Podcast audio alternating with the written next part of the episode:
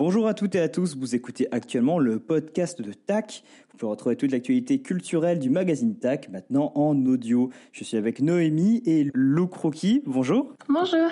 Lou, est-ce que tu pourrais te présenter et expliquer ce que tu fais euh, sur euh, Internet? Oui, bien sûr. Euh, bah, je m'appelle Lou Croquis et je fais du bullet journal essentiellement et un peu de dessin, surtout sur Instagram. Est-ce que tu pourrais expliquer le concept du bullet journal pour nos auditeurs qui ne savent pas forcément ce que c'est? Alors, pour moi, le bullet journal, c'est un moyen d'organisation et quelque chose euh, vraiment de personnalisable où on peut vraiment avoir sa propre identité. Question par rapport au bullet journal, en fait justement, on est dans un monde qui va très vite et dans lequel le bullet journal il prend tout son sens puisqu'en fait il permet, comme tu l'as dit, d'organiser les choses. Ce qui est assez intéressant, c'est que tu prends le temps quand même d'incorporer dans tes bullet journal des éléments artistiques qui justement à perdre un petit peu le, le temps d'organisation qui permet d'obtenir le bullet journal.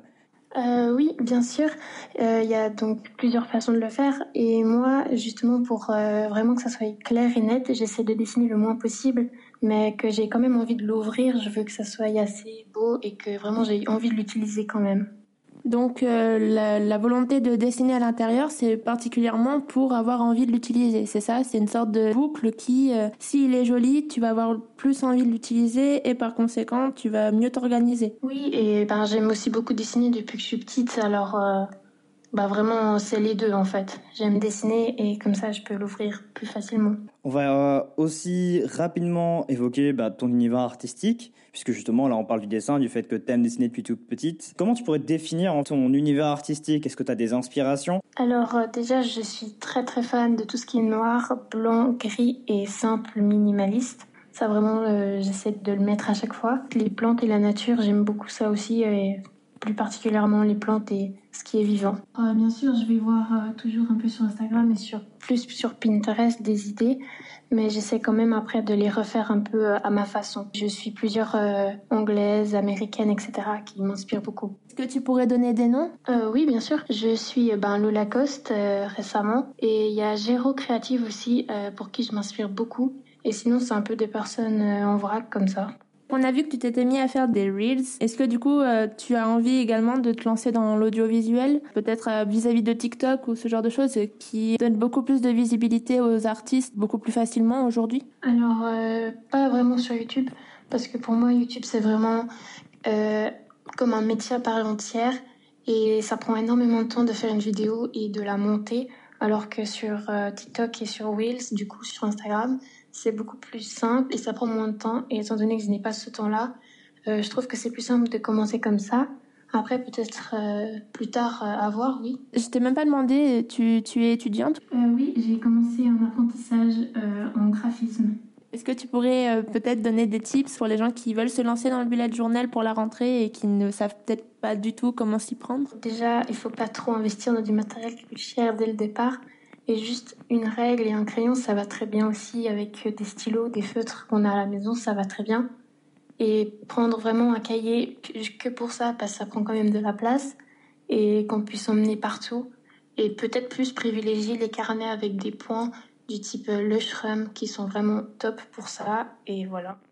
Comment est-ce que du coup tu t'es lancé dans cette euh, envie de faire du bullet journal et de le partager? Est-ce qu'il y a peut-être euh, un créateur qui t'a inspiré ou un truc qui a fait qu'en fait tu t'es mis dedans à fond? Alors euh, j'ai connu le bullet journal chez une amie qui en avait elle-même fait un, qui elle m'a montré et j'ai beaucoup beaucoup aimé.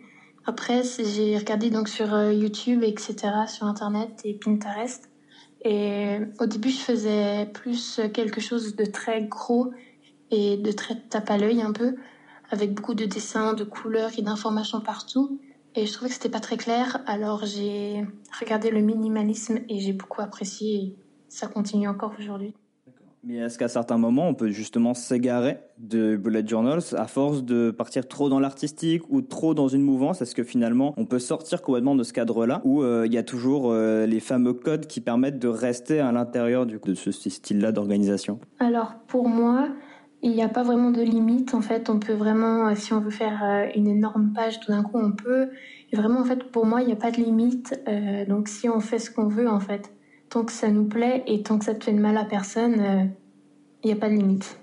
Toi, du coup, tu es quand même dans un style très traditionnel, c'est-à-dire que tu dessines en fait ton bullet journal de A à Z avec tes, stylos, tes feutres, tes crayons. Mais il y a aussi une façon de faire différente, nombreuses applications qui permettent d'aider, voire d'automatiser la création d'agendas et de bullet journals. Est-ce que selon toi, ça rentre aussi dans cette case-là? Est-ce que, est-ce que pour toi, euh, quelqu'un qui fait son euh, bullet journals en, PAO par exemple, euh, du coup, par exemple sur InDesign ou crée du coup sur ordinateur, ça a la même valeur que quelqu'un qui le fait euh, sur son papier et qui euh, dessine de A à Z dessus euh, Comme je l'ai dit, pourquoi pas Si ça lui fait plaisir, oui. Mais après, je pense qu'il faudrait quand même essayer sur un, cahier ou sur un journal, puisque la base même du bullet journal, le premier qu'il a fait, c'est quand même sur un journal. Donc pour moi, il faudrait quand même essayer.